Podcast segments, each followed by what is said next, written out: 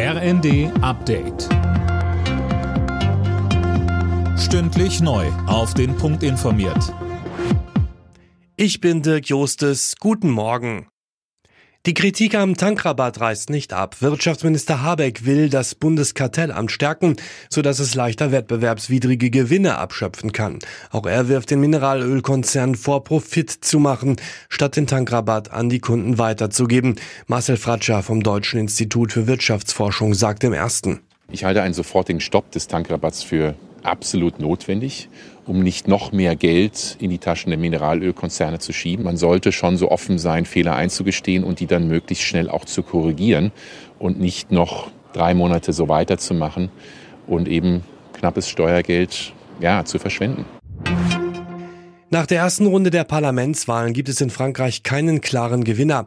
Sowohl das Lager von Präsident Macron als auch eine linke Allianz kamen auf knapp 26 Prozent der Stimmen. Viele Parlamentssitze werden aber erst bei den Stichwahlen am kommenden Sonntag vergeben. Nachdem Bundeskanzler Scholz demnächst wohl doch die Ukraine besucht, steigt auch wieder der Druck auf die Bundesregierung in Sachen Waffenlieferungen. Anne Brauer mit mehr. Der ukrainische Botschafter Melnik sagte dem Spiegel, man hoffe, dass Deutschland endlich seine Versprechen wahrmache. Er forderte konkrete Daten, wann Waffen kommen.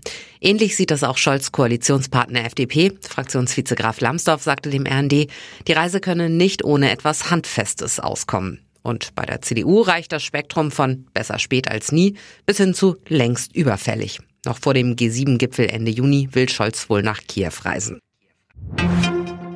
Die Regierungschefs der Ostbundesländer kommen heute mit Kanzler Scholz zusammen. Sie treffen sich auf der Insel Riems in Mecklenburg-Vorpommern.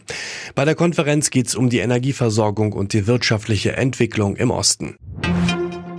Der Blick zur Formel 1, da feiert Red Bull einen Doppelsieg beim großen Preis von Aserbaidschan. Weltmeister Max Verstappen kam in Baku als erster über die Ziellinie vor seinem Teamkollegen Sergio Perez und George Russell im Mercedes.